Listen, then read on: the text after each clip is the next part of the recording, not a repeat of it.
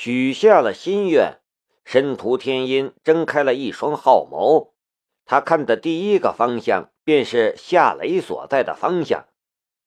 可是，一个个衣着光鲜的宾客的里面，唯独没有夏雷的身影。突然间，他的心里仿佛失去了很多东西，空落落的。天音，生日快乐！安秀贤的声音总是那么温柔。谢谢。申屠天音的脸上已经没了刚才的迷人笑容。涂青龙也走到了申屠天音的面前，送上了他精心准备的礼物。那是一张他自己画的申屠天音的画像。他展开画卷的时候，四周顿时响起了一片掌声。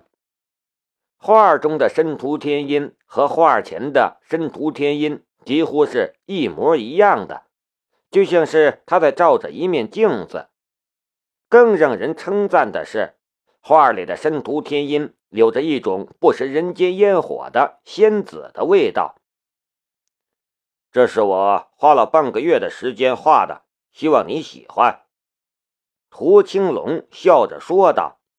“谢谢。”没想到你还有这么强的艺术天分。申屠天音的视线落在了画上，心里却在想着另外一个人，他去哪儿了？夏雷正走在一条翠竹掩盖的僻静小路上，小道的路边也有几盏路灯，但灯光昏黄，不少飞蛾围着灯火扑腾。让本就昏暗的灯光多了一些晃动的阴影。这样的环境让夏雷的心中多了一丝警惕。他唤醒了左眼的能力，谨慎地观察着四周的环境，同时出声问道：“你说的那位小姐在什么地方？你要是不说的话，我就不去了。”他其实早就透视了这个逝者的身上，这个逝者的身上根本就没有武器，不然的话，他早就先发制人了。就在前面，先生，跟我来吧。逝者继续往前走，小道两侧的翠竹林里没有藏着什么枪手之类的人物，夏雷也放松了一些。他跟着带路的侍者继续往前走。小道的尽头是一排瓦舍，青瓦灰砖，古香古色。侍者指了一下中间的一间屋子：“先生，就在里面，你进去吧。”夏雷的视线移到了那间屋子上，木质墙壁无声的消失在了他的左眼视野之中。然后他看到了屋里的一个女人，看清楚她的脸庞，他顿时愣住了。屋里的女人居然是古可文。夏雷站在门口几步远的地方，静静的等待着门开的时候，古可文的身上没有武器。夏雷的视线快速的扫过这几间瓦舍。这几间瓦舍里，就只有古可文一个人，再没有其他人。这个情况让夏雷困惑了。居然是古可文要见我，他想干什么？这时，房门打开，古可文打开了房门，他看着夏雷，语气平静：“来了。”却不敢进来吗？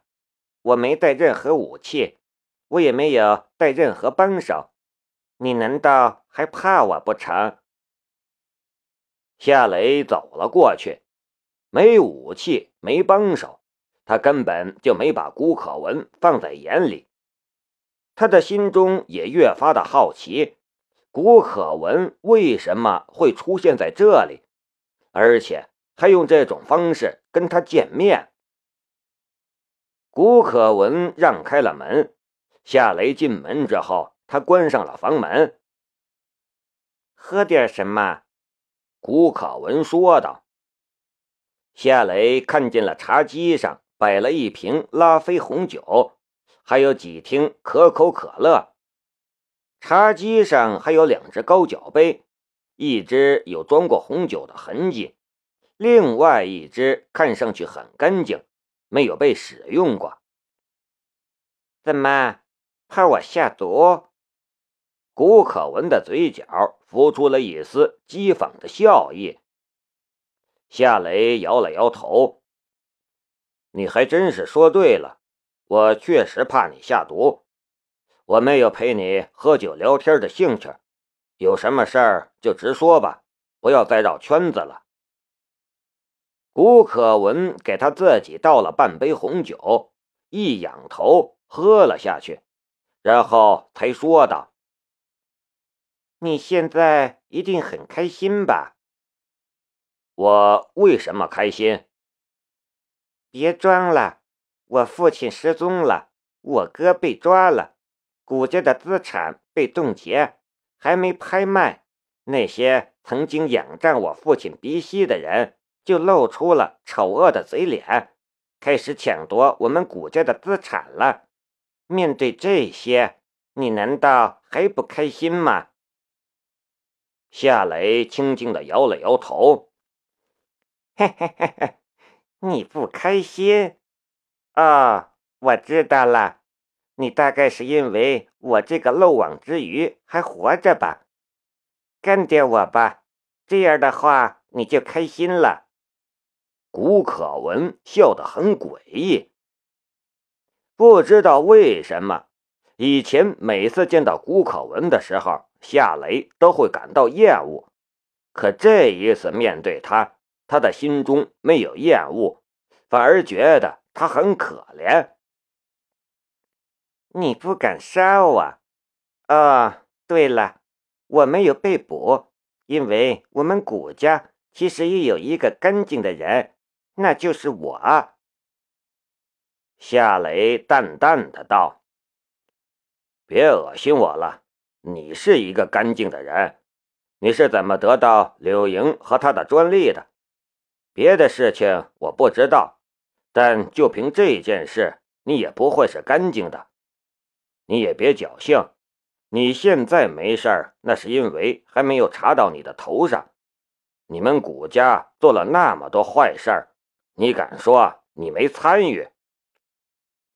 我今天可不是来跟你斗嘴的，我和你斗了那么久，我累了，不想和你斗了。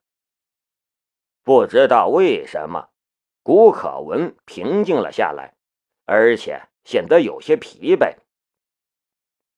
你把我约来就是为了跟我说这个吗？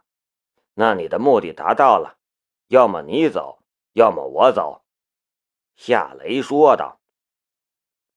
古可文苦笑了一下：“你知道吗？我最讨厌的就是你现在这个样子，什么都不在乎，硬的像一块发臭的石头。”夏雷转身就走。等等，古可文叫住了夏雷。我爸已经死了。夏雷顿时停下了脚步，他回头看着古可文：“你怎么知道的？”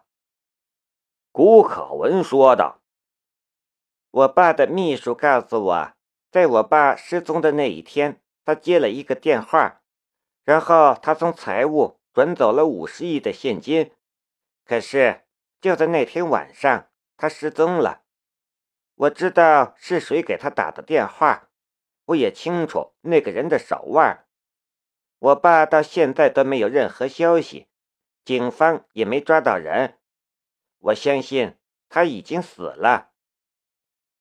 从你的身上，我看不到半点悲伤。我们古家的人从来不流泪，因为。只有弱者才相信眼泪。古可文的声音有些冰冷。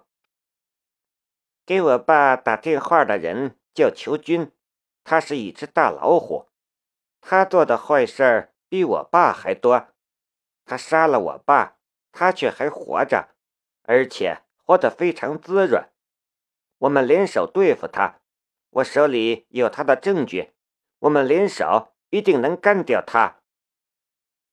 古可文的目的居然是这个，夏雷大感意外。直到我哥被抓，我父亲死，我才知道你是幺零幺局的人。你隐藏的真好，抓坏人是你的使命吧？你抓了我哥，害死了我爸，我认了。可你为什么不抓裘军？夏雷无言以对。整件事抓谁与不抓谁，他都没有资格做主。事实上，龙兵还特意告诫过他，这次行动只能打掉古定山这一只老虎。其余的老虎返归山林，继续做人家的山大王。他心里其实也很不是滋味可这个世界就是这样，毫无道理可讲。你说话呀！古可文冲夏雷怒吼道：“你觉得不公平？”夏雷终于出声了：“对。”这不公平！夏雷笑着摇了摇头。在你们古家的资本疯狂扩张的时候，很多人被你父亲逼得跳楼，甚至有一些人被你父亲派丹尼干掉了。那个时候，你父亲却活得很快活。他们觉得公平吗？还有你，你用一个孩子的生命去威胁柳莹。把他逼到了澳大利亚，他觉得公平吗？别人的事我不管，我只管我自己。古可文的情绪有些失控。我要你和我合作，我们一起干掉囚军，还有他的同党。夏雷淡淡的道：“你找错人了，我已经不管这件事了，你去找别人吧。”这是我们之间的最后一次谈话，以后别来找我。那你把我哥放了？夏雷苦笑了一下，转身离开。古可文突然冲到了夏雷的身前，双肩一收，身上的一条红色的吊带裙便从他的肩头上滑了下去，他的身体毫无遮掩的暴露在灯光下。白皙娇嫩，丰满诱人，那茂密之地与他的肌肤形成了一个极其鲜明的色差，神秘而成熟。夏雷的心中却是一片平静。你这是干什么？把我哥捞出来，我什么都满足你，不仅是我的身体，我额外给你十个亿。吴可文的眼神咄咄逼人。夏雷笑了一下，在我之前，你一定已经找过了所有能找的关系了吧？他们不行，我又怎么能行？更何况，你别忘了，我不是你的朋友。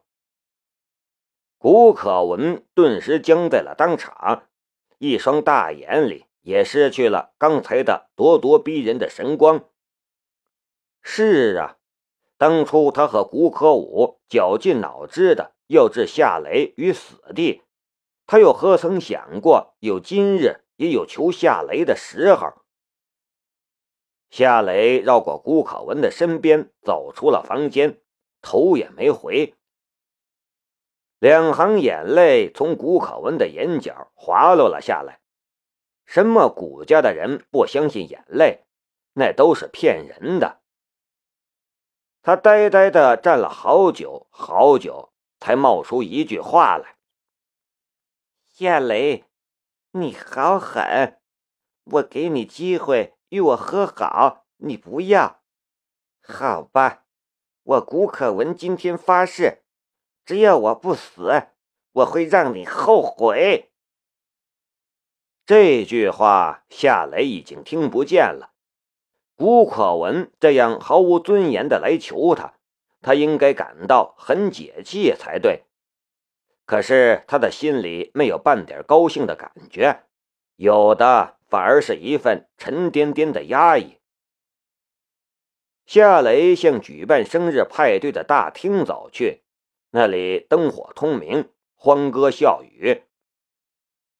片刻后，古可文从后门离开了群英会所，他往海边走去，那里有一艘快艇。董清月正在那艘快艇上等他。临近那艘快艇停靠的小港边，古可文看到了董清月，却就在这时，董清月突然站了起来，嘴里也发出呜呜的声音。古可文忽然意识到了什么，转身就逃，可没等他转过身去。一只毛茸茸的大手竟从后面勒住了他的脖子。嗯嗯，古可文剧烈的挣扎了起来，然后又在挣扎中安静了下来。天空一轮明月，皎洁如雪。